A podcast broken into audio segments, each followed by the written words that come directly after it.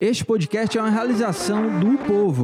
Cruzou, bateu, vai marcar, procurou atenção, disparou e é gol!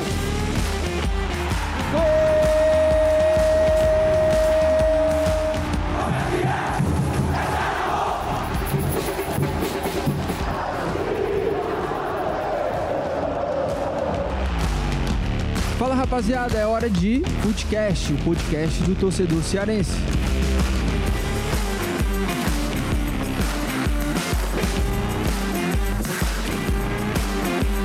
Vamos que vamos, o Footcast na área. Segundou, Thiago Mel. Você viu que eu tô hoje, tô animado, tô animado. Toca aqui, Thiago Mel. Opa, Beleza pura, né? Microfone Tomou tá, tá é, estranho. Ah, tá tudo mole, né? E aí, É. tomou, bem. Oi?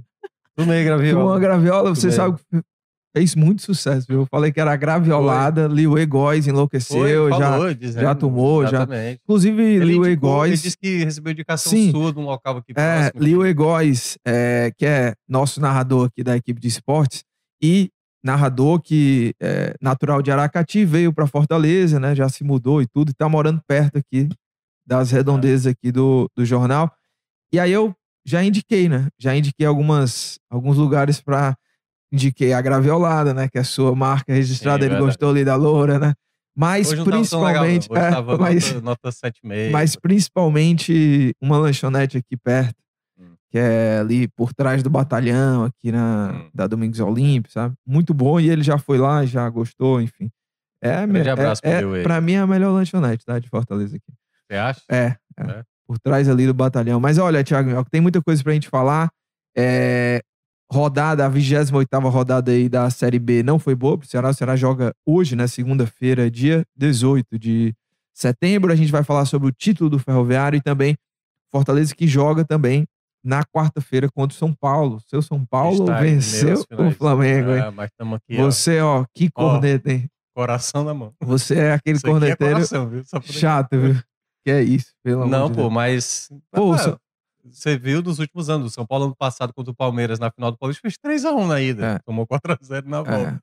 É. né? E assim, várias, vários traumas de Copa Ah, do mas Brasil. o Flamengo cara. não merece, não, viu? Cara, eu também acho que não, mas é futebol, assim. Foi um jogo muito Flamengo assim. Só pra- merece passar a temporada de 2023 em branco. merece, sabe? mas só pra, só pra explicar. O jogo né? em si, Thiago, Foi- foi foi, uma bagunça do fraco, Flamengo. bem o São fraco. Paulo jogou muito. No- no é, jogou bem tempo, no primeiro tempo, mas faltou objetividade. Tanto é, É, que a primeira mas- jogada mais ma- objetiva foi o gol. Mas eu até acho que o São Paulo prendeu mais a bola É. e em alguns momentos parecia uma posse ineficiente, É. mas eu acho que fazia parte da estratégia do São Paulo para cozinhar o jogo e não deixar o Flamengo. O Flamengo marcava em cima ali alguns É, momentos. eu acho que o segundo tempo. E eu acho que teve muita no paciência o São segundo Paulo. tempo, no o São. Paulo jogou muito no risco. É, bem não, que, no assim, segundo foi Porque eu ruim. acho assim, eu acho que o resumo, e aí só pra depois vai, vai entrar É, na claro, do Brasil, mas é, eu acho que o São Paulo se colocou em risco, Também e aí eu acho que não foi nem tanto o mérito dele, foi muito mais desmérito, porque o Flamengo, o que, o que Sim, jogou, o Horrível. Cebolinha tá jogando assim, algo...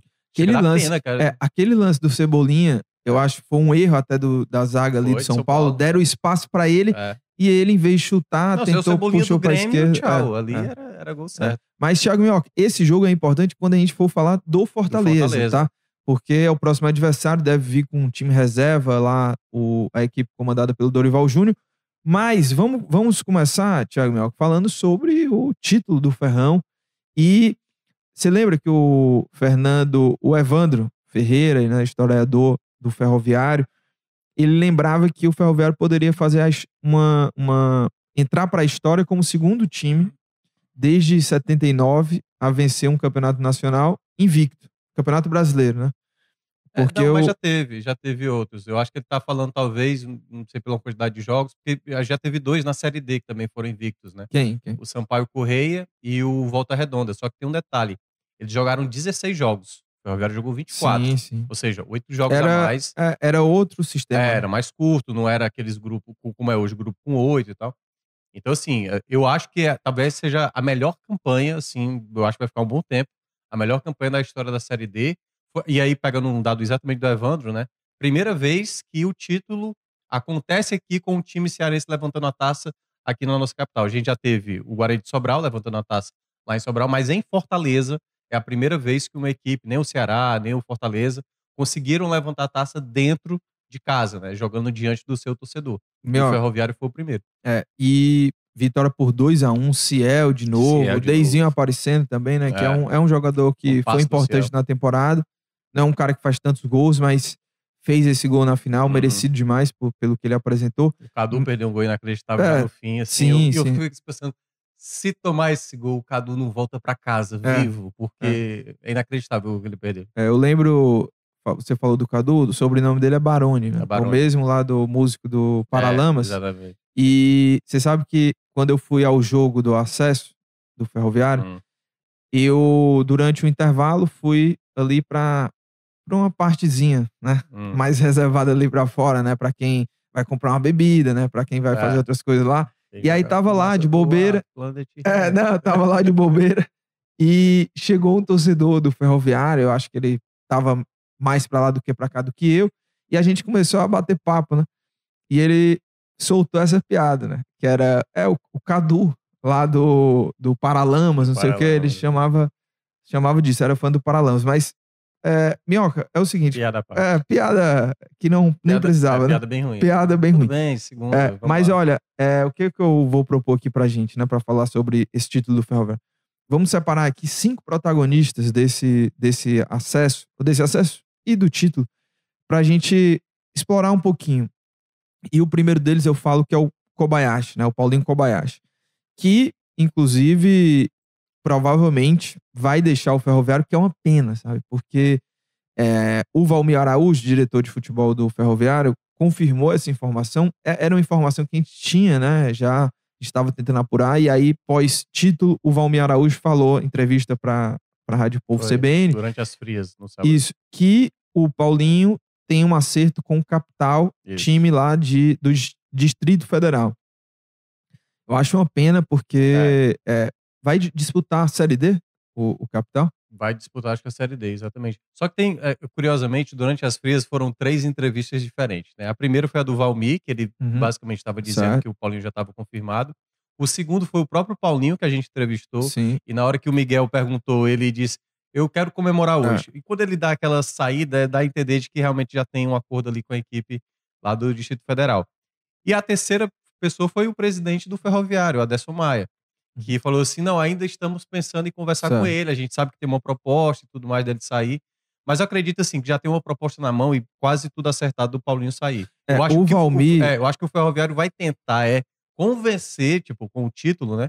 Tentar, tipo, o que é que você precisa pra você ficar? Entendeu? Assim, pra você desistir dessa proposta. É. Mas tudo indica que o Porque capital deve a acabar proposta do Capital seria bem superior Com um à, grande à do capital. ferro- é, à- à do Ferroviário. Mas assim, acho uma pena porque o trabalho do Paulinho É. foi muito bem implementado. E aí vamos falar um pouco sobre esse trabalho, porque, primeiro, o Kobayashi ele chega ao Ferroviário no momento de terra arrasada. assim. É. O time foi rebaixado, um, tava uma bagunça o clube, intrigas internas até. Durante a passagem mesmo do Paulinho em 2022, que ele vem, Sim, eu acho que fica ainda. seis, cinco jogos sem nenhuma vitória. Tem toda aquela, aquela polêmica envolvendo vitória também foi até o, o, o- WO do jogo do Crato. Isso. Tem até aquela polêmica envolvendo o Diá, Sim. né? Que o Paulinho depois, é, e envolvendo também o presidente na época, o Newton Filho, Sim.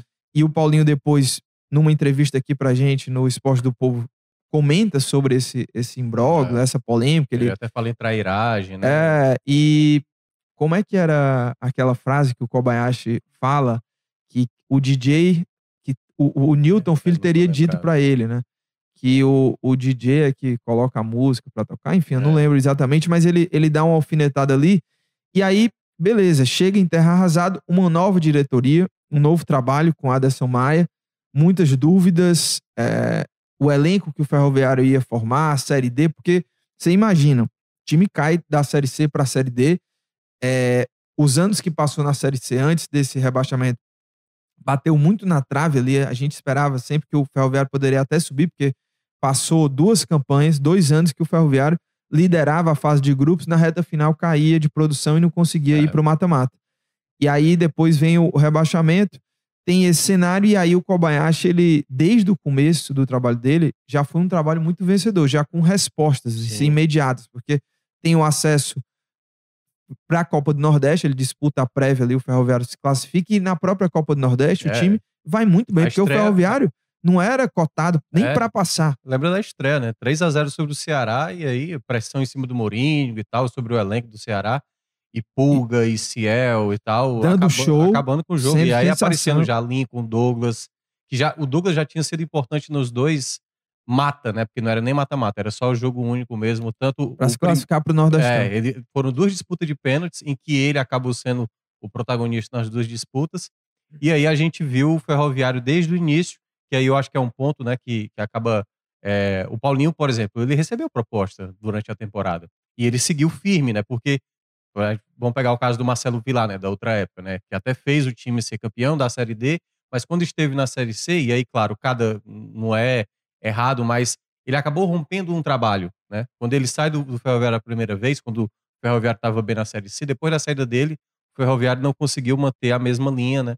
E aí o Kobayashi não, o Kobayashi teve propostas, né? Foi até dito por ele, até o próprio presidente do Ferroviário Odesto tinha falado, mas mesmo assim ele seguiu com o projeto, que era um projeto muito bem realizado e foi de uma maneira tão perfeita, né? Quando a gente olha tudo, tudo que aconteceu, o Ferroviário conseguiu bater todas as suas metas e até superá-las e fazer algo que nenhuma equipe na história da Série D conseguiu, que é, primeiro, fazer o bate-volta, só outras duas equipes conseguiram, tinha sido Salgueiro e Tupi, mas além de fazer o bate-volta, ganhar, né, chegar numa final, que só ele tinha chegado, e ainda ser bicampeão, né? Então, ainda tem essa estatística interessante de o Ferroviário, o primeiro bicampeão, né, nacional aqui do nosso estado, e ainda o fato também é, de ser, pr- primeiro, o, o futebol cearense nos últimos anos, nos últimos seis anos, são quatro acessos, três finais, dois títulos. Agora é o maior vencedor da Série D, né? Aí vamos ter mais dois representantes na Série C. Porque o Guarani também foi É, e o Nordeste, de uma maneira geral, também empatou com o Sudeste, ou seja, isso vai muito na linha do que o futebol cearense vem apresentando nos últimos anos.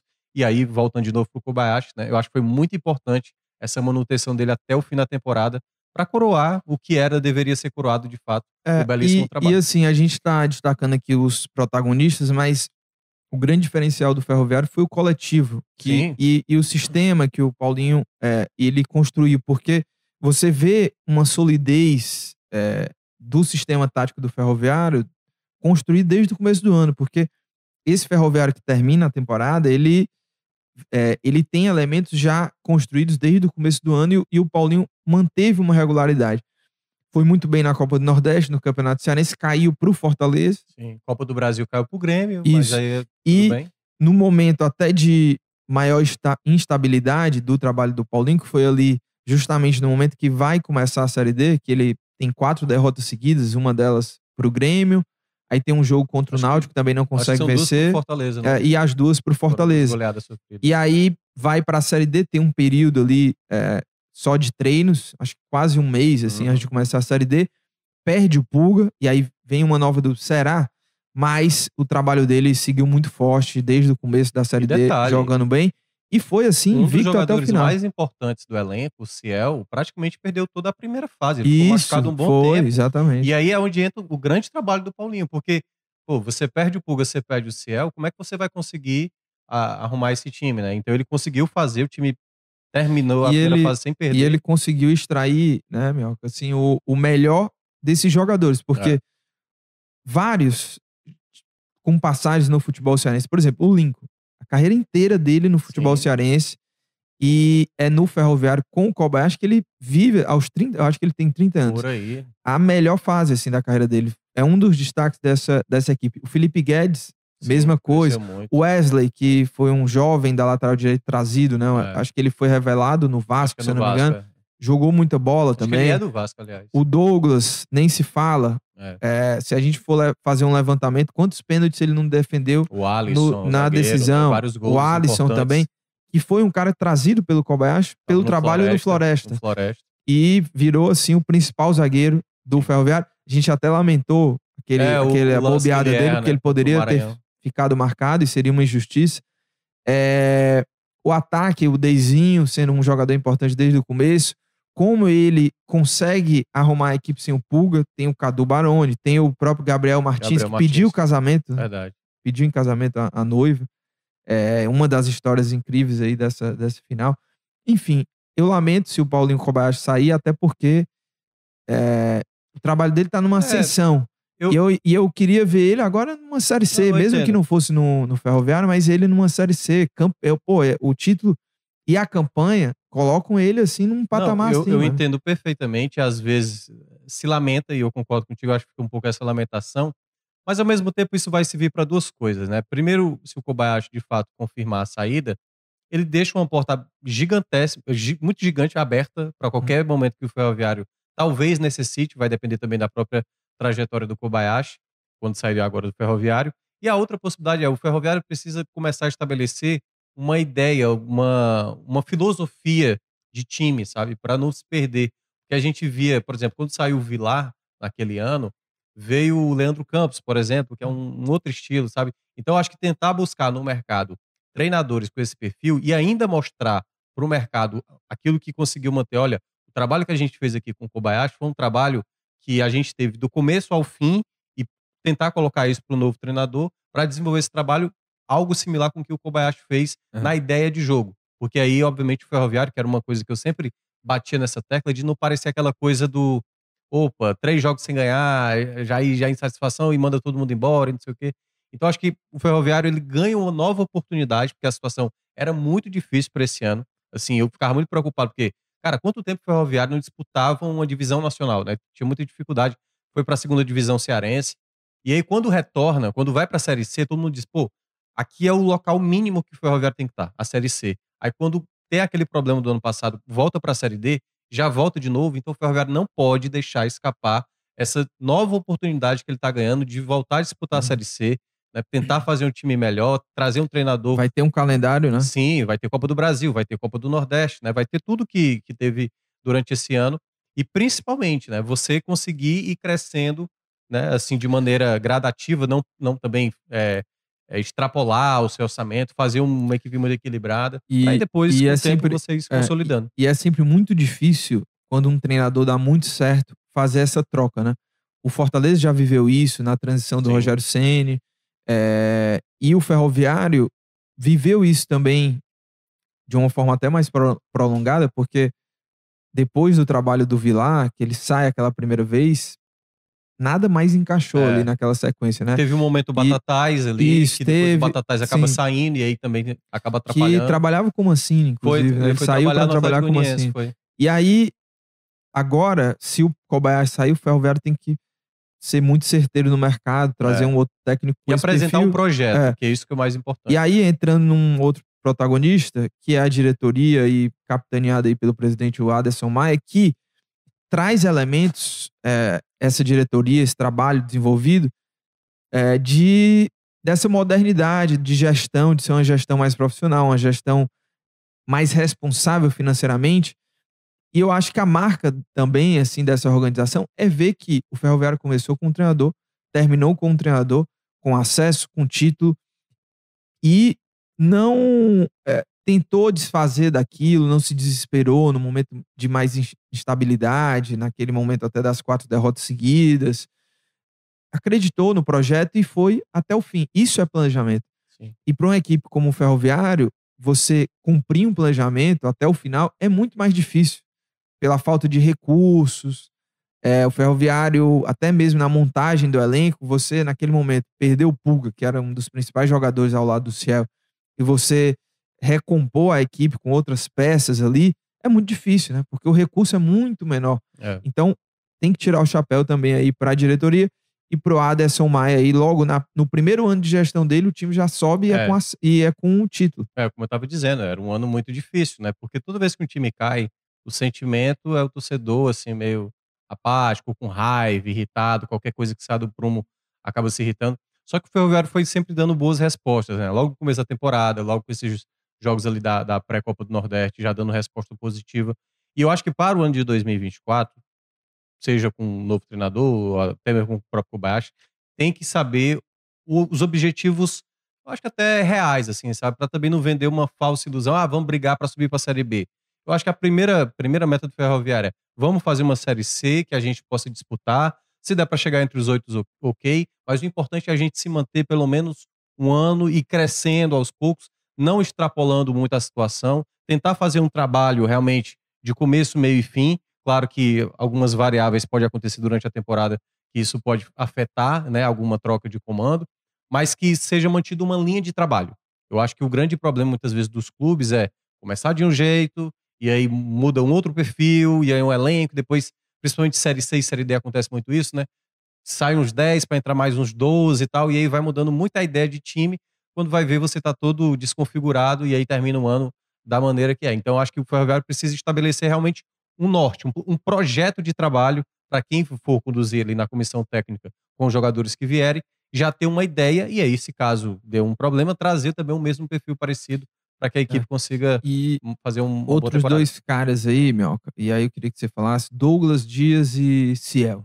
Como que você avalia o peso desses dois aí nesse acesso e também no título? É, o Ciel, ele até brincou, né, no final do quando confirmou o título, ele até disse que eh, se sente com 35 anos, né? É, sempre ele fala, Aí eu né? falei, quer dizer que parou nos 35 e aí não sobe mais.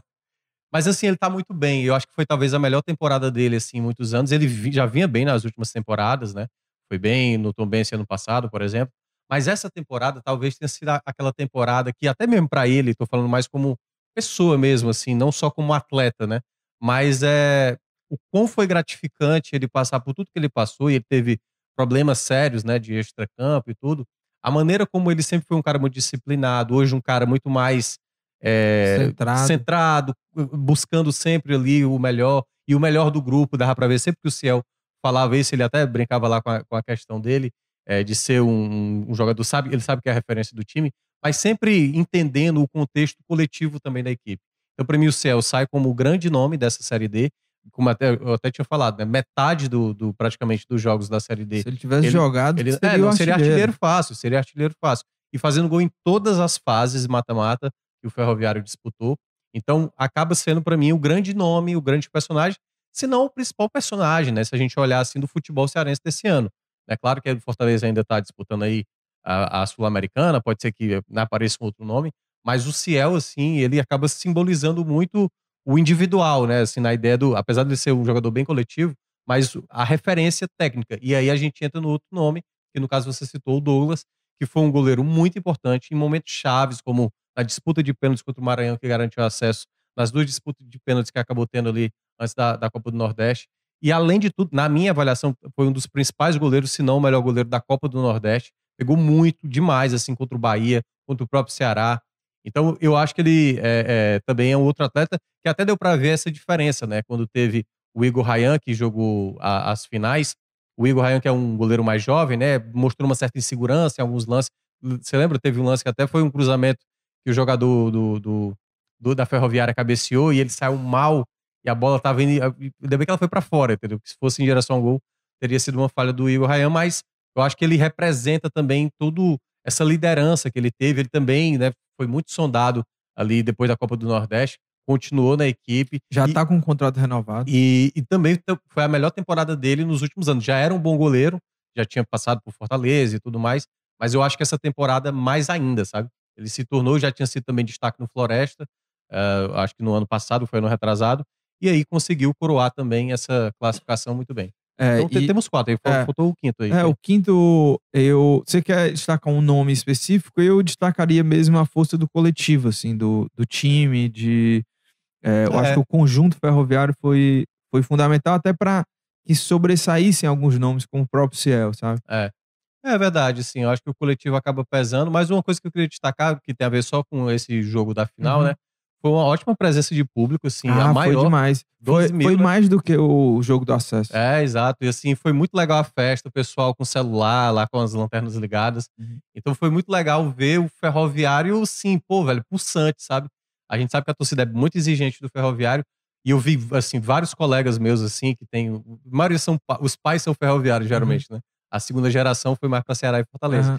E foi muito legal ver, assim, sabe? Muita gente realmente no Muito. estádio e celebrando e da maneira que foi, e se O- tornou o muito, Ferroviário, muito inclusive, divulgou uma foto no Instagram é, de uma, uma foto aérea, assim, de drone.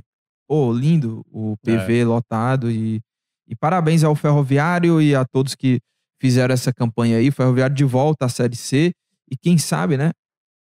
É, manter esse embalo aí em 2024 é a nossa torcida para de repente o Ferroviário ir bater lá na, na Série B do Campeonato Brasileiro. Lembrando, tá, que a gente tem Floresta também na Série C no ano Isso. que vem. E o Ferroviário agora são dois cearenses na Série C. Thiago Mioca, virando a página, vamos falar um pouquinho também é, sobre o jogo que vai acontecer nesta noite de, de segunda-feira, o jogo do Ceará contra o Novo Horizontino. Mas antes, leia aqui alguns comentários. O Vladimir dizendo: Mioca, agora que você é um dos cabeças de chave do NE45, você tem que levantar a pauta do título do Ferroviário. Se fosse o Santa, com certeza seria pauta, que é o aviso dele. O Vicente aí, eu cornetando não o sou Ceará. cabeça de chave lá, não. Sou, Não. É, sou, torcedor, sou pote 2 lá. ah, torcedor do Fortaleza dizendo que o Novo Horizontino vai vencer o Ceará. É, deixa eu ver o que mais aqui. O, o, Ar- o Alcalit é, falando também aqui do, dos áudios vazados. Supostamente ontem áudio do Do. Eric Farias, Do, falando do do Flamengo. Roger, né? né? Também ali, do pessoal do É. Luiz Roberto. É, e ele também. Aliás, assim, se foi verdade, assim, o cara que fez isso, muita sacanagem. Sim, sim, sim. Até porque É, tem muita Pra coisa que quem a gente- não, sim, não conhece os bastidores da transmissão, quando você não tá no ar, você conversa é, sobre o jogo e é, muitas vezes de uma maneira É, mais informal. É, exato. Claro que é, confirmado esse áudio do, do Eric Farias vai dar muita polêmica, porque ele, no áudio lá ele chama o É. São Paulo de imbecil, É. mas, pô, ele não tava falando isso na transmissão, né? Isso, tava falando isso nos, nos bastidores. E às vezes a, a gente E- mesmo aqui, a gente sim, fala que, sim. tipo assim, do quanto um jogador ou um treinador, tipo, meu amigo, e a gente fala. Mas você não vai falar aqui, claro, obviamente. Até Assim- assim porque também como- no ar você mantém uma formalidade, você tá no seu trabalho. Agora no fora do ar, que você tá numa conversa mais informal, é conversa informal, é como se você tiver E aí é. quando a gente conversa com um amigo, Isso. falando, a gente não fala da mesma forma que a gente fala no Você ar, por imagina, exemplo. por exemplo, um cara que trabalha numa empresa e ele acha, o, sei lá, o chefe dele ou um funcionário especificamente, e ele tá conversando, sei lá, com alguém da família e ele diz, cara, eu acho aquele cara tal. Aham. E a pessoa grave e posta isso, entendeu? Então, eu acho que foi, se, se de fato foi, né? Porque a gente não sabe se é, é a veracidade, mas parece que é. Mas em todo caso, eu espero que o rapaz lá seja punido aí de alguma forma. Olha só, Thiago Mel, vamos falar aqui sobre esse jogo, Ceará contra Novo Horizontino, 28ª rodada e E só falta Um- o Ceará e pois Novo é. Horizontino, né? Isso É, é o último jogo pra fechar a rodada. E esse jogo, eu já tinha falado lá no Esporte do Povo que pra mim um empate já não seria bom. E- agora é bom. então que os resultados já aconteceram, porque a rodada já praticamente toda, a, rodada toda aconteceu com ex- exceto com o jogo do Ceará contra o Novo Horizontino. E pro Ceará foi muito ruim, porque É, todos os times aí, exceto Quase CRB e a o outra é, o equipe o do CRB perdeu um confronto direto, né? Isso, Porque o que- ideal talvez fosse o exato. empate. que mas perdeu pro O Juventude Atlético e o Goianiense perdeu Atlético pro Goianiense, Botafogo pronto. e o Vila Nova ficou no É, empate. Mas o Vila Nova pontuou, né? é, empatou é, com a é. Ponte. Os outros times, todos venceram, né? O Vitória venceu, o Sport venceu, Isso. o Guarani, Guarani. que tá dentro do G4, venceu, o Criciúma venceu, inclusive Igor Kleber, né? Foi. É, No- então, na última bola, cara. é, então, Cara, hoje... Se o Igor Kleber subir, cara. É. ser- Não, então hoje o jogo pro ser Ceará torna uma obrigação vencer Sim. o Novo Horizontino. Empate é muito ruim, derrota é desastre. Não, derrota é desastre. mesmo. E assim, se o Ceará quiser manter esse sonho vivo, se manter na disputa, tem que vencer, tem que conquistar essa terceira vitória seguida.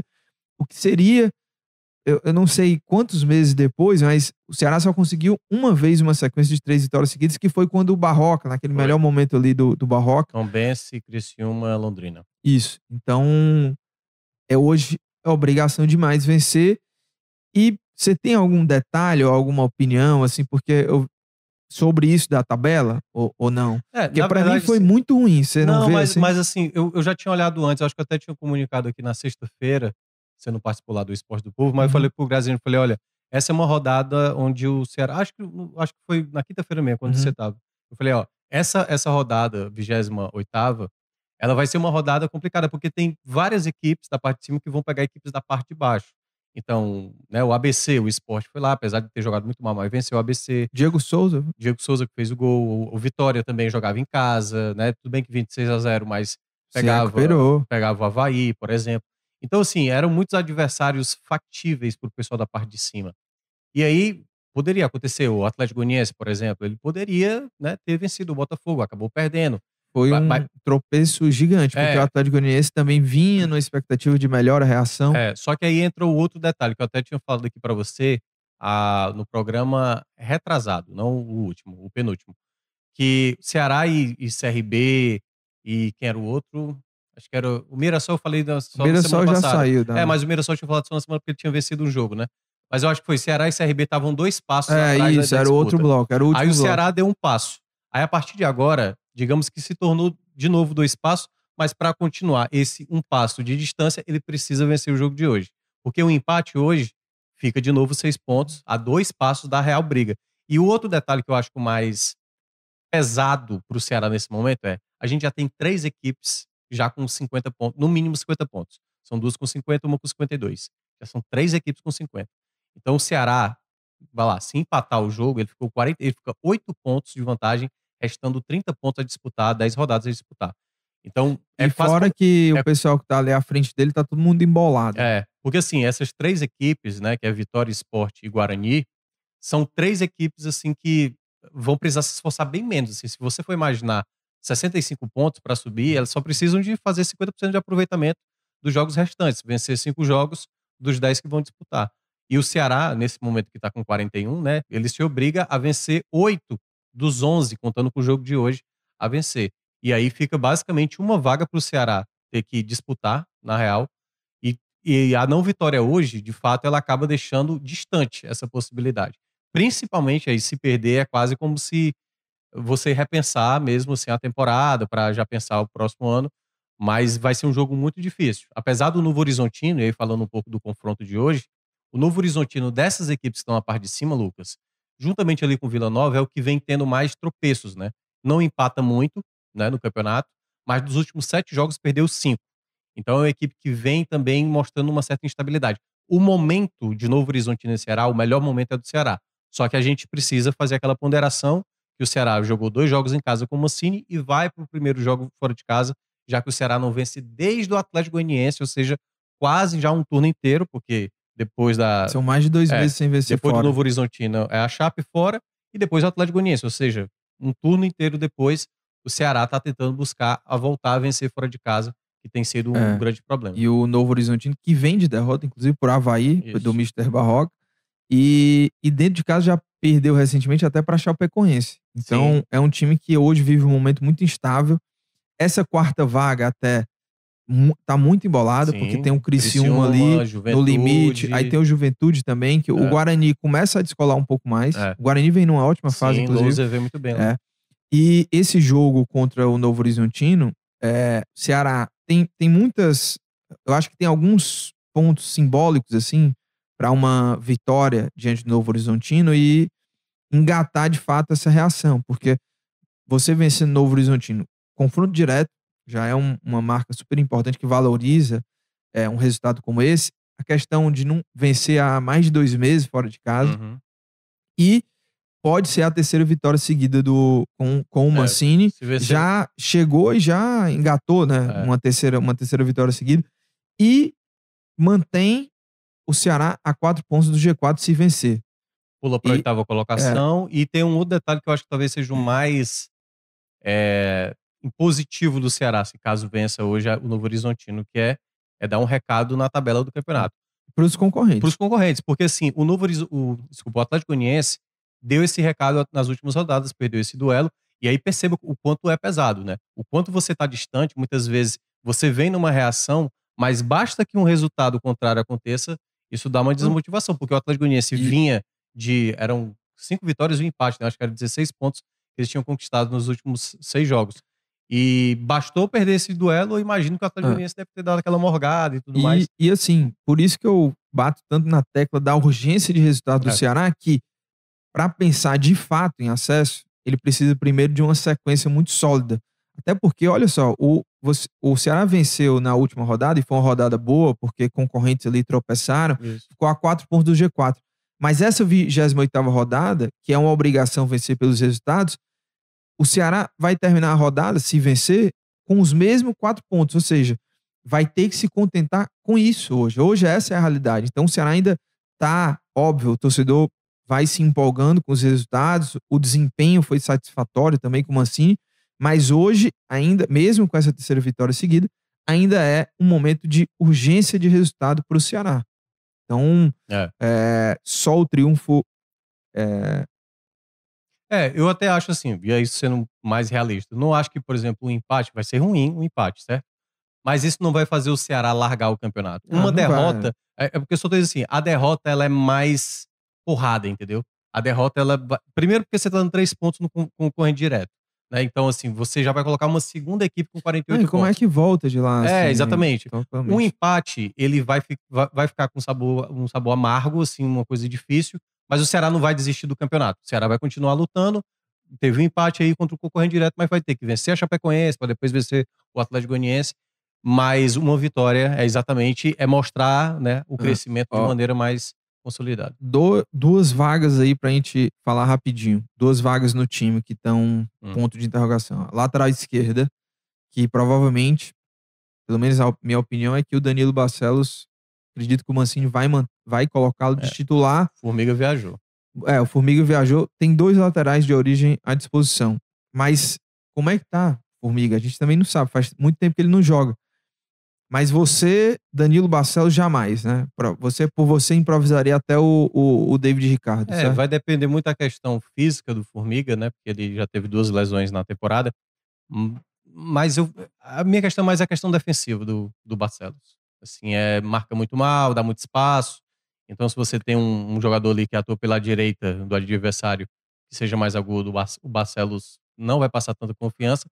Mas o Mancini já deve conhecer bem o atleta. Pode ser que. E aí eu acho que nesse ponto é capaz de ser o titular E por ele, conta disso. e ele já falou, já valorizou muito É. a bola parada do Barcelos. O, esse último jogo, inclusive, que o Ceará venceu, que teve é, gol do Thiago Pagnussá, ele valo- valorizou muito essa coisa da bola aérea, é, inclusive ressaltando a escolha pelo Pagnussá, Uhum. de ser um cara que poderia brigar ali, é muito forte o jogo aéreo dele, ele faz o gol, e ele fala do Barcelos também, que é outro cara que Uhum. pode botar aquela bola na área. Então, eu acredito que o, o Barcelos vai ser o titular contra o Novo Horizontino.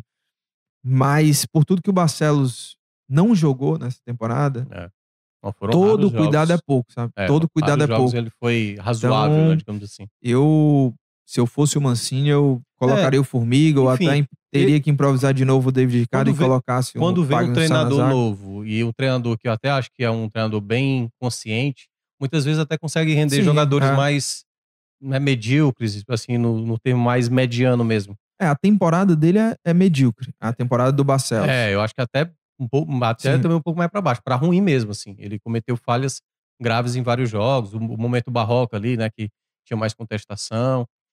Enfim, vamos aguardar para ver, É. mas é uma preocupação que eu vejo hoje. E a outra? É o 9. O, Ba- o Bissolo, inclusive, nem viajou. Não viajou, Isso me verdade. surpreendeu um pouco, tá? Verdade. É, e aí viajou o Saulo. né, eu colocaria o Saulo, assim, de disparado. Saulo, desde que chegou, ele virou um jogador já importante ali, desde que ele reestreou pelo Ceará. E eu lançaria ele titular contra o Novo Horizontino, deixaria o Nicolas no banco. Esses dois jogos, inclusive, do Nicolas com o Mancini, foi mais do mesmo. É, não soube aproveitar e teve até excelentes oportunidades para marcar.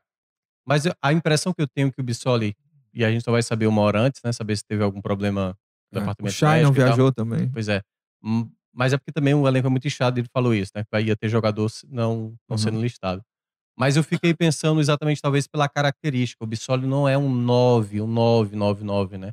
É, e aí eu acho que talvez nessa, nessa preferência dele, Nicolas e Saulo agora vão ter essa preferência. Eu acho que a, a tendência é que o Saulo vai ganhar essa titularidade. Não sei se logo hoje, porque tudo é na base, por exemplo, será que esse período todo, o Ceará com basicamente mais de uma semana para trabalhar, quase duas semanas entre um jogo e outro, será que o Mancini conseguiu enxergar que o Saulo é a peça ideal?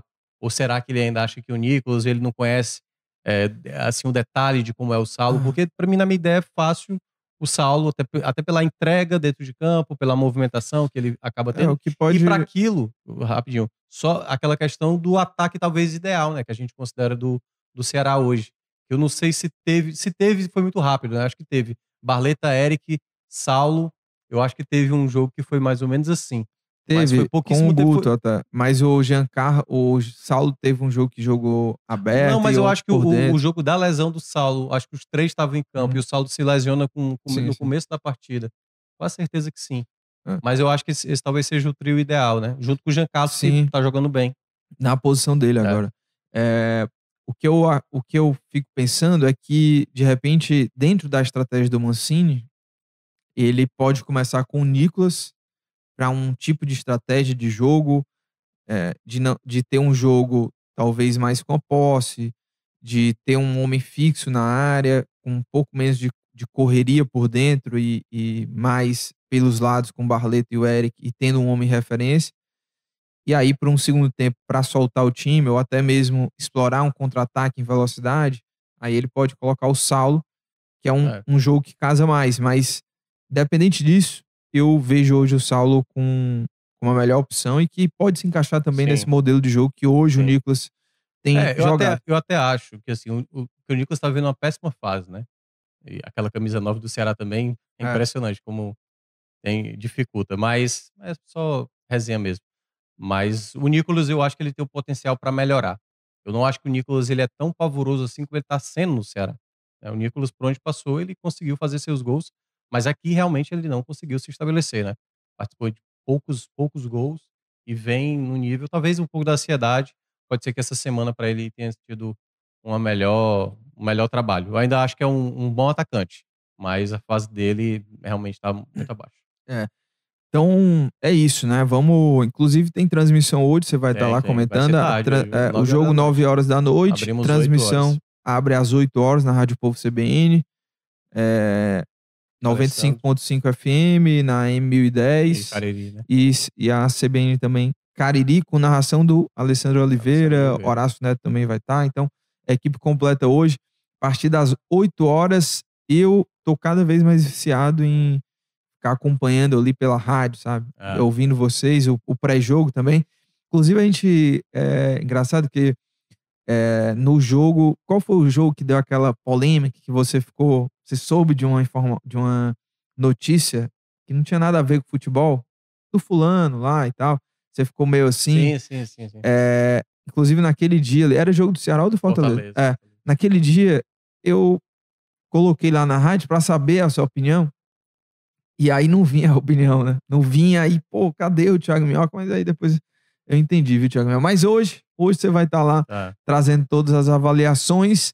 E vamos falar também do Fortaleza. Vamos falar um pouquinho do Fortaleza, porque tem jogo quarta-feira, ainda não é contra o Corinthians. Pessoal que já achava que não, ainda não é, tá? Só na próxima semana o jogo da semifinal, mas é outro paulista que é o São Paulo. E aí pro Fortaleza é, vai ser algo, acredito que muito bom, porque eu não acredito que o Dorival vai colocar um time com força máxima para enfrentar o Fortaleza. E o Fortaleza pode se dar o luxo de jogar com força máxima, o jogo contra o Corinthians só na outra semana. Outra. E aí, é, esse jogo também é muito importante porque o Bragantino venceu na, Sim, na o rodada Atlético Paranaense venceu o Flamengo. e o Fortaleza também tinha vencido o, o Corinthians, então mantém a pontuação de quatro pontos do, do G6, eu acho que é isso, né? 35 e 39 pontos. É. Fortaleza tem 35. Só que agora tá um blocão, né? O Fortaleza tá a três pontos do Flamengo, por exemplo, que é o terceiro colocado. É, o Grêmio vai jogar hoje o, jogo atrasado, que é contra o Corinthians. é, que também acho que deve estar com 39 Fortaleza tá a três pontos do Flamengo. do Flamengo, é. Não é não? Não é isso não? É, não, é a quatro, né? É a 4?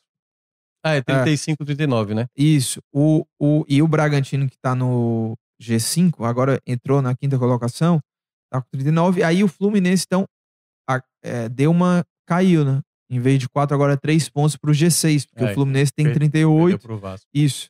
Perdeu pro Vasco. E aí o Fortaleza, que tinha vencido, agora se mantém a 3 pontos do G6 e enfrenta o São Paulo, fora de casa, sempre difícil, mas é, com, uma, uma com boa, oportunidade. é, uma oportunidade. Abre-se uma oportunidade muito boa, porque vai enfrentar um São Paulo completamente com a cabeça no jogo contra o Flamengo, né? É, é, o Fortaleza, depois do- da vitória sobre o Corinthians, até teve ali né, uma certa preocupação, porque três jogadores saíram lesionados, mas três foram cãibras, então eles treinaram já normalmente já a partir de ontem, né? Que foi o Tite, o Luceiro e o Marinho. É, não sei se essa expectativa por conta do jogo do Corinthians da semifinal, isso meio que afetou, ou foi um pouco da preparação em todo caso. Mas esse jogo contra o São Paulo, é claro que a cabeça também do torcedor está um pouco voltada para o jogo contra o Corinthians, mas é tentar aproveitar essa oportunidade, porque o São Paulo, ele tá, e deu para ver pela fala do Dorival, né, do pós-jogo contra o Flamengo, que assim, parecia que nem ia ter jogo no meio de semana, assim, porque a maneira, não, a gente tem que jogar melhor o jogo do domingo, assim, não parecia que o São Paulo vai jogar um jogo na quarta-feira no Morumbi. Então acredito que o foco do São Paulo está bem realmente na Copa do Brasil, até porque é um título que ele nunca conquistou.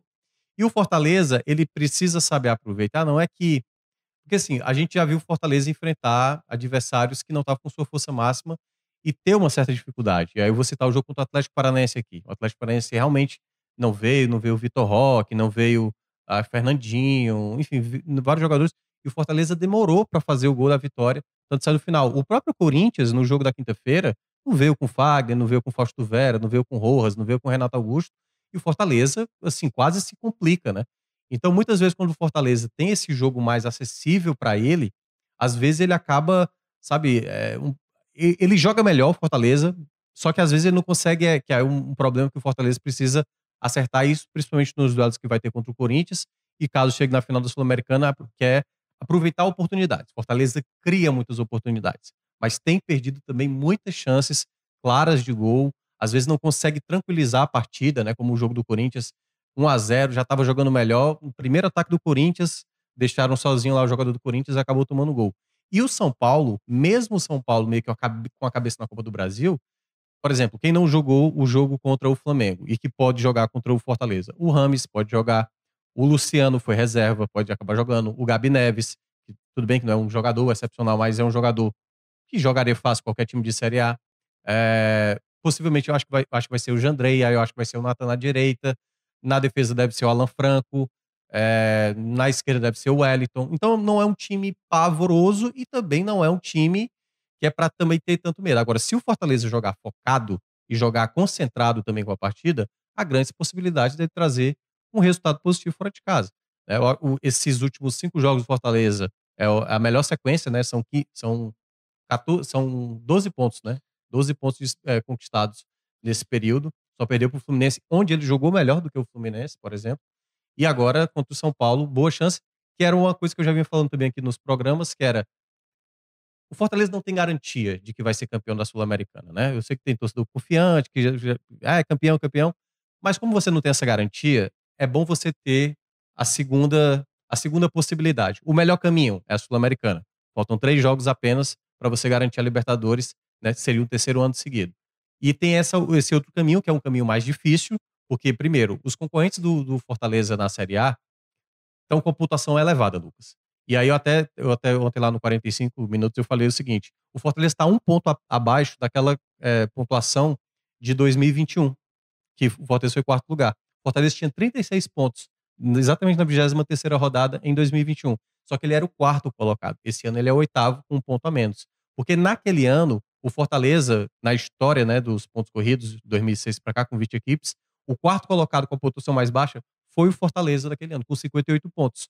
Então, 58 pontos para esse ano, eu acho uma pontuação baixa, né? Comparado assim, não é nem baixa, assim, é, é arriscada. Eu acho que 59 pontos é uma pontuação para brigar realmente pela, pela, pela Libertadores.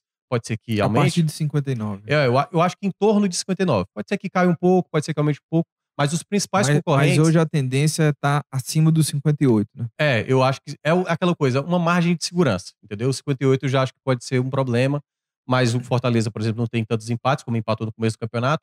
Mas o outro ponto é porque os concorrentes que o Fortaleza está tendo na Série A, por essa disputa da Libertadores, são equipes que estão muito focadas na Série A. O Grêmio só está focado com a Série A, o Atlético Mineiro só focado com a Série A, o Atlético Paranaense só focado com a Série A, Bragantino também. Então são quatro equipes que são boas equipes, né, que estão brigando ali na parte de cima e que só tem a Série A para se preocupar. O Fortaleza meio que vai ter o um momento, por exemplo, entre os dois jogos do Corinthians vai ter o Grêmio aqui, dentro de casa. E vai ser um jogo possivelmente onde o Fortaleza vai segurar os atletas tal qual o São Paulo está fazendo agora. Então, é, é, essa é a grande dificuldade para o Fortaleza de tentar, ao mesmo tempo, estabelecer duas frentes para tentar ir para a Libertadores pelo terceiro ano consecutivo. E aí, uma boa oportunidade é tentar vencer o São Paulo para ter uma margem para você no jogo contra o Grêmio conseguir segurar alguns atletas para ter o foco contra o Corinthians e aí, sei lá, o time alternativo, o time mais é, considerado B, meio, enfim, uma equipe mais alternativa para tentar pontuar contra o Grêmio dentro de casa. É, e provavelmente o Fortaleza já vai ficar por lá, porque é, Acho que não, depois acho que volta. vai- acho né? que vai é, vir, porque o, acho que vai fica vir. uma, o- não joga no fim de semana, né? É, eu É, vi- não vai ter jogo. O Fortaleza joga agora quarta, e Quarta não e joga no fim de semana, joga na terça. Então, eu, eu tinha visto, eu, tinha eu tinha visto uma entrevista recente do Júlio Manso, né? Que Uhum. até trabalha na, na parte de logística do Fortaleza, lá para o pessoal do, do Glória e Tradição, e ele falou que muitas vezes vale mais a pena voltar. Ele fez isso no, naquele jogo, acho que foi é, do América Mineiro, né? Da, das quartas de final. Porque quando você vem para cá, Lucas, tem tudo à, à disposição do Fortaleza, sabe? Porque quando você acaba ficando fora, como o Ceará vai fazer, né? Você tem que ficar no campo do outro e nem sempre ter o equipamento que você está acostumado a trabalhar. Então acredito que o Fortaleza, depois do jogo do São Paulo, virá para cá para depois viajar para São Paulo de novo para enfrentar o Corinthians. Boa. E para esse jogo, é, acho que tá todo mundo à disposição, né? Pode É, a- manter é, as dúvidas aquele eram era exatamente os jogadores que eram lesionados, mas já é, devem. que, que treinaram até. Né? O, acho que era o Luceiro. Quem, quem mais, hein? Que tinha saído machucado. É, que saiu sentindo, assim. Marinho, Marinho após também. o pênalti, e É. o Tite também, né? Ah, é. O Ma... Sendo que o Marinho parece que foi só uma cãibra É, ali, né? é, não, o- o- tudo indica, tudo indica assim, pelo que eu vi o pessoal comentando, foram os três jogadores É. sentiram E cãibra. o, e o Pedro Rocha tá treinando, É, tá cada vez mais perto mas de acredito voltar. que só para outubro, É, né? Só isso. para outubro que ele deve Mas- estar disponível. Mas aí também tem que ter toda uma paciência, porque não vai chegar Sim, voando claro, e claro. tal. Mas o, Até um- porque foi uma lesão muito séria. um outro ponto também sobre o Fortaleza, que aí eu acho que tem a ver com o time, já que gente também falou do Ceará, né? Dessas peças. Eu acho que quem mais saiu prejudicado com a pausa para a data FIFA, não sei se você pensa assim, talvez tenha sido o Guilherme. O Guilherme não fez um Sim. bom jogo contra o Corinthians, e eu acho que ele vinha no nível de confiança tão alto na equipe titular ali, né? Que nesse primeiro duelo eu falei, cara, eu acho que nesse momento talvez não seja a peça. Apesar do Machuca, que também acabou entrando no jogo do Corinthians, não entrou tão bem assim, mas talvez o Machuca talvez volte a ganhar a oportunidade. né? Eu acho que o Guilherme tem ainda a sua relevância dentro do elenco, mas para mim ele foi um dos destaques negativos e eu acho que pode ser pode ter atrapalhado essa sequência, né, sem jogos, porque ele vinha muito bem assim, sabe? Taticamente falando, tecnicamente até ele melhorou muito, né? Fazendo gols e tudo mais. E. E, e fica para mim essa dúvida, né? Pikachu mais uma vez sendo importante, Não, é. Do- Três coisas. É, Marinho jogou muito bem. é, uma sobre o Guilherme. Eu concordo com você porque essa pausa freou também aquele, aquele clima de euforia em cima do nome do Guilherme. É. É. é a pausa do a pausa dessa data FIFA, o Guilherme naquele momento era o grande jogador do Fortaleza de é, Confiança, tinha, né? tinha palavra- decidido na, na Sula, era o cara do momento ali, a torcida elogiando, a fila do perdão, aquela coisa toda. E aí volta, dá essa data FIFA e a gente sabe assim que o, o- Guilherme vem no bom momento e tudo, mas a- aquela posição ali tende a ser do Machuca. do Machuca. né? É o que todo mundo esperava. né? Isso, isso. Mas vamos ver, né? Foi o primeiro jogo, também não foi um grande destaque. Uhum. É, o Marinho segue numa evolução, Sim. tá indo muito bem, mas foi importante também esse gol do Pikachu. É, inclusive, ele estava fazendo 150 50 jogos, jogos. né? Fez o gol, um cara muito importante. Você. A gente pode falar aqui do Pikachu que é, essa temporada dele não é igual àquela outra de 2021, mas é um cara muito importante dentro do elenco. E quando demais, se né? fala aí, ah, renova ou não renova com o Pikachu, não sei o quê, eu, em relação ao Pikachu, Renovaria. tem que, tem que renovar. É um jogador Eu importantíssimo, esperaria até o mesmo que não. É, eu falar um é, negócio desse, mas eu eu- esperaria. Assim, por que, que eu renovaria com ele? A gente até debateu no, no programa passado sobre o Romero. Com o Pikachu, eu renovaria, porque é um cara que, por mais que ele não esteja vivendo o melhor momento, ou que não esteja tão decisivo como 2021, mas o cara tem muita estrela com a 2022 camisa. que 2021. Sim, 2022 também, mas enfim, é um cara que tem muita estrela com a camisa do Fortaleza. Então, outra coisa, é um líder dentro do elenco também, Sim. mesmo estando na reserva, sempre tá ali apoiando os jogadores, na beira do campo também, dando aquela motivação, e tem muita estrela. Então, o Pikachu não vinha ali sendo tão decisivo, aí vem um jogo como esse, ele vai lá e aparece. Então, é um cara que Pra mim, é sempre muito importante ter um nível desse e um cara que tem estrela e que já é um líder do elenco. O, o- tá com a faca e o queijo na mão, pô. É, eu não, Eu defendo a eu, renovação eu do não Pikachu. vi, eu não vi essa fala, mas eu vi gente comentando uma fala do Paz após enaltecer os 150 jogos do Pikachu, dizendo que falou que sejam mais 200, 250, dando a entender que possivelmente vai ter essa renovação, né? Mas a minha, a minha questão, assim, eu não tenho. Cara, o Pikachu é- talvez seja o jogador mais relevante, porque sempre foi a questão do coletivo, né? Eu sempre, eu destaquei o trabalho do Voivoda mais como coletivo. Mas o jogador talvez mais símbolo, né, de vitórias importantes que o Fortaleza ou resultados importantes que o Fortaleza com o gol do Pikachu. O Pikachu sempre fazia o gol da vitória ou o gol do empate, o gol do desempate. Então, ele ele tem essa marca nessa era Voivoda, assim, talvez tal- o principal jogador em termos de inovação, porque ele era um lateral, se tornou um ala para depois se tornar um meia, para se tornar um atacante praticamente. Só que a minha questão é assim, eu renovaria desde que, por um hoje, certo? Hoje. Se o Fortaleza, por acaso, não encontrasse no mercado um jogador, talvez do mesmo patamar salarial que pagaria ao Pikachu, e aí também vai depender, porque também você tem que desembolsar uma boa grana, e o Fortaleza ainda vai ter que pagar o para ter o, o, o Alexandre, né? Se por acaso você trouxer um jogador da me- um pouco parecido com o Pikachu, que seja um jogador que faça muitos gols, mas que seja mais efetivo no- na, na bola rolando. Eu sempre falei isso do Pikachu desde 2021. O Pikachu ele não é jogador de construção. Você não vai ver o Pikachu, sabe, sendo o cara influente do meio de campo, sabe, participação e tal. Mas ele no terço final, quando a bola sobra para ele para dar um passe ou para dar principalmente uma finalização, ele é impecável. Ele é impecável, É, assim. e- Então é só por esse motivo que eu ainda colocaria um É. espera. E, um vou te falar, hein? Ele. É, eu concordo com você, assim, ó, ele é o jogador da conclusão. Mas ele também ajuda muito de assistência também. Sim, sim, então, sim. se eu não me engano, ele é o, o maior garçom do Fortaleza. Tem oito sim, assistências. sim, sim. E mesmo não sendo um titular absoluto. É. Os números dele são positivos. São nove gols e oito É. assistências na temporada, Mas eu acho, 57 é, jogos. eu acho o Pikachu É um cara que não se é, lesiona é. fácil. Mas é. É. mais é isso, é um pouco da dinâmica de jogo do Fortaleza. Às vezes o Pikachu ele tá assumido e tudo mais, mas sempre quando tem uma, uma chance de gol do Fortaleza ou um gol do Fortaleza, o Pikachu tá sempre envolvido. É, é impressionante o poder de decisão que ele tem. E deixa eu ver o que mais que eu ia abordar com você sobre, sobre isso. Que eu falei até três pontos, né? Era o Guilherme, o Pikachu e. Ah, a volta do Caleb, tá?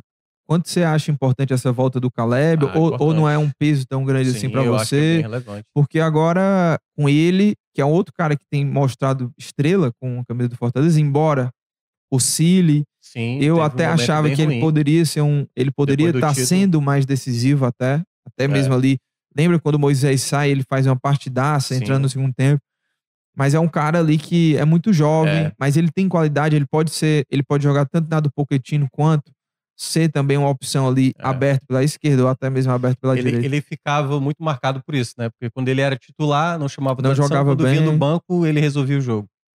Eu acho que é uma peça bem importante, porque o Fortaleza teve um. Pô, o jogo contra o Fluminense, né? O Marinho estava suspenso nesse jogo e o Romarinho acabou sendo a peça sendo acionada, né? E o Caleb tem muito mais qualidade para melhorar a equipe, quando a gente olha em termos técnicos falando, né? Entre o Romarinho e o Caleb. E eu acho que isso é um fator determinante, principalmente para o que virá pela frente, né? Os jogos contra o Corinthians. O Caleb, eu acho que talvez para esse jogo de São Paulo, né? Se deve, deve viajar, né? É, tem que, que entrar em campo, pelo menos em algum momento. E aí o Voivoda, observando, obviamente, ele tem muita qualidade, muita qualidade de construção, de passe. E eu vejo que o Fortaleza ele ganha uma peça bem importante para um momento chave né, da temporada, que é o momento ali que você tá, vai disputar a semifinal da Sul-Americana. Então, para mim, Fortaleza só sai ganhando. Talvez não de imediato como titular, mas, pô, você saber que no banco você tem o Caleb para tentar melhorar ou tentar facilitar uma situação que você já esteja bem, né? Que é, se você estiver vencendo, você pode ampliar. Se você tiver, por acaso, precisando fazer um gol, o Caleb ser essa opção, eu acho que você acaba ganhando, né? O Marinho tá bem. Claro, o Galhardo ainda precisa se recuperar. Mas você ter uma peça com, com essa possibilidade de ganho técnico, eu não tenho dúvida que o Voivoda acaba ganhando mais uma opção de qualidade para os jogos que virão. Boa, inclusive o pessoal que tá aqui na live poderia também já deixar a opinião sobre o Pikachu.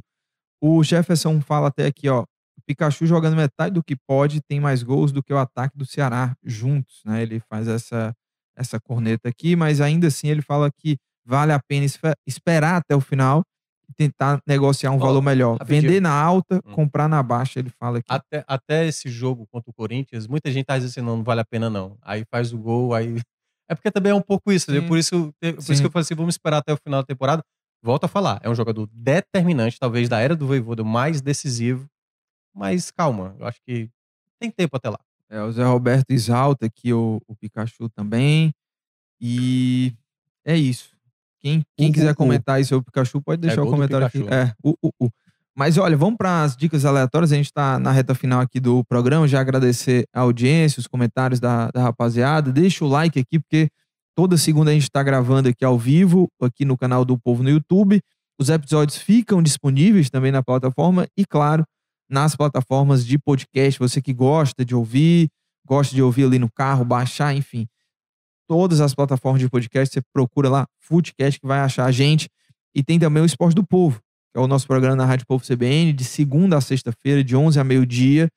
E que também os, o- as gravações né, de cada dia estão sendo transformados em, em podcast. Você também pode achar aí na sua plataforma de áudio preferida. E tem também estreia, dia 18, Isso. esta segunda, dia 18 de setembro, tem estreia do Trem Trem Bala. Tem Trem Bala. Então, logo depois do Esporte do Povo, tem Trem Bala No de YouTube. meio-dia às 13 horas, certo?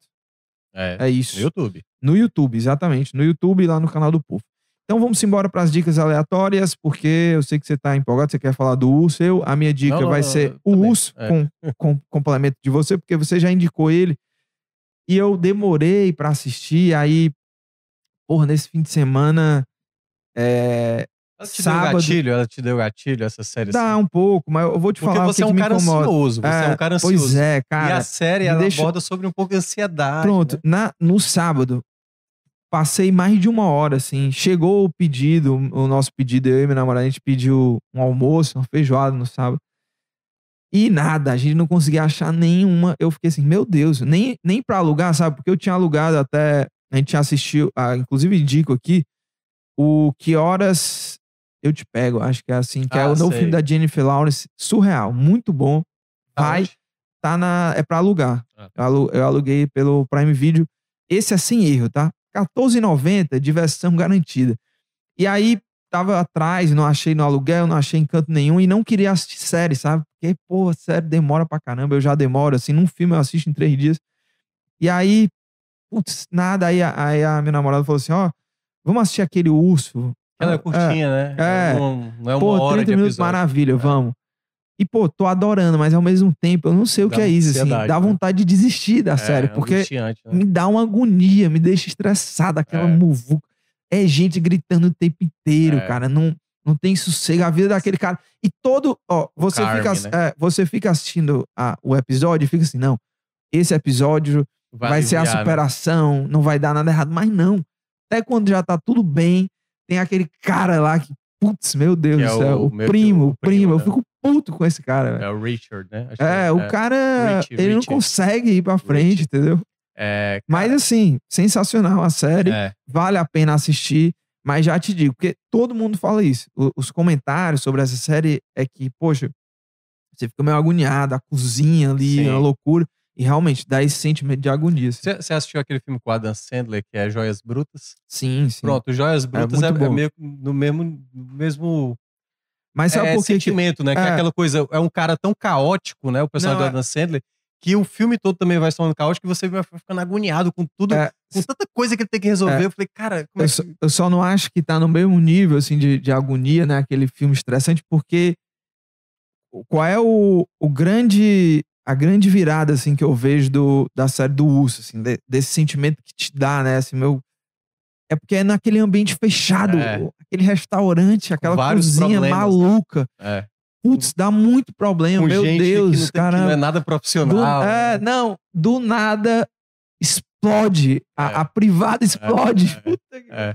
E aí, falando um pouquinho, eu terminei a segunda temporada, né? Você tá pra fechar a primeira, você ainda vai ver o episódio que talvez seja o melhor episódio da primeira, que eu acho que é o episódio 9, se eu não me engano, que é assim, tudo que tu tá vendo até agora na série vai chegar num episódio especificamente que é quase como a série é sobre isso, entendeu? Tudo que tu tá vendo agora é um preâmbulo. Ah, pra. Ah, é, para o que de fato é pior, série. pior. É. E, e aí na Meu segunda Deus. temporada tem a mesma pegada, assim, né? O Carme, que é o, o cozinheiro lá, o chefe, ele tem várias coisas a resolver, que aí tu vai ver o que é que, como é que vai terminar a primeira temporada. E a partir da segunda temporada ele tem coisas a resolver, logo no começo, que vai, se dar desenhando até, né? até, a, Vai quinta- dar muito M. até né? a quinta temporada. Nossa. Cara, e a partir do sexto episódio, primeiro, eles pagaram uma nota pra trazer atores muito pesados. Então, a partir do sexto episódio da segunda temporada, começa Da a entrar um elenco pesadíssimo, assim. Não, no, no primeiro até, é, o cara, né, o Michael, é um é o- ator super É o, conhecido. aquele John. É, é John alguma coisa. É, ele aquele ele fez. né? é, não, ele, mas ele tem muitos filmes bons, assim. Ele fez o- aquela série, quando ele surgiu, foi naquela série dos zumbis lá, Walking Dead. Sim, né? sim, ele é um sim, personagem sim. lá. E teve um outro filme muito bom que eu assisti dele que eu não, eu não tô lembrado. Ele fez a série também do Justiceiro. Foi, exatamente. Enfim, mas não tem. Eu sempre esqueci o sobrenome, é o John alguma coisa. Mas. É... Eu sei que. Bota aí, bota aí. Ó, tem, tem aqui um. Eu vou procurar ele, mas tem uma dica aqui do Jefferson, que eu até vi lá no Prime, que é Viagem Selvagem. Ele. Ele diz que é um, é um filme bom aí, tem traição, não sei o quê. Mas. John Bertal. Certo. E qual- John- diz um filme dele aí. John Bertal. O, o, o, protagonista é o Jeremy Allen, né? Cara, ele fez o Justiceiro, fez Demolidor, fez Walking Dead, fez Corações de Ferro com Brad Pitt. É, assisti. É, enfim, e tem, e tem tantos outros aí. a mas- atriz também é muito boa, né? O nome dela A- aqui, que Ayo- é Ayo É, Edebiri, né? Sei lá. Isso. E, enfim. E aí, nessa segunda temporada, sem dar muito spoiler, né, do, do que é a segunda temporada, tem. E aí, quando chega no sexto episódio, que é esse quando começa a aparecer atores e atrizes mais renomados, né, de Hollywood, cara, eu não consigo descrever de tanta. Sabe aquela coisa? Você tá vendo uma coisa que é angustiante, né? Você fica com agonia vendo o episódio do, do, do urso. Uhum. Mas a maneira como é, é dirigido as cenas, editadas as cenas, cara, é espetacular. Cara, é sério, tu vai sair do sexto episódio assim, tipo, cara, o que foi que eu É senti, mesmo. cara? Porque assim, carregado, velho. Carregado, assim, sabe? Porque o nível disso, assim, o barulho não sei o quê. O sexto episódio da segunda temporada é uma escala muito alta, assim, de agonia, sabe? Porque é um nível de tensão muito alto. Aham. E assim, um trabalho de atuação espetacular de Como todos. que é o nome do ator protagonista? Que ele é muito bom esse É cara. o Jeremy Allen, acho que é, né? Tu já, você É. já tinha assistido Não, filme? eu, primeira vez é que eu conheci ele. Ele é muito bom, Jeremy Allen White, é, Ah. exatamente. Eu, eu, se ele pode viver daquele jeito, eu também vou viver assanhado, sabe?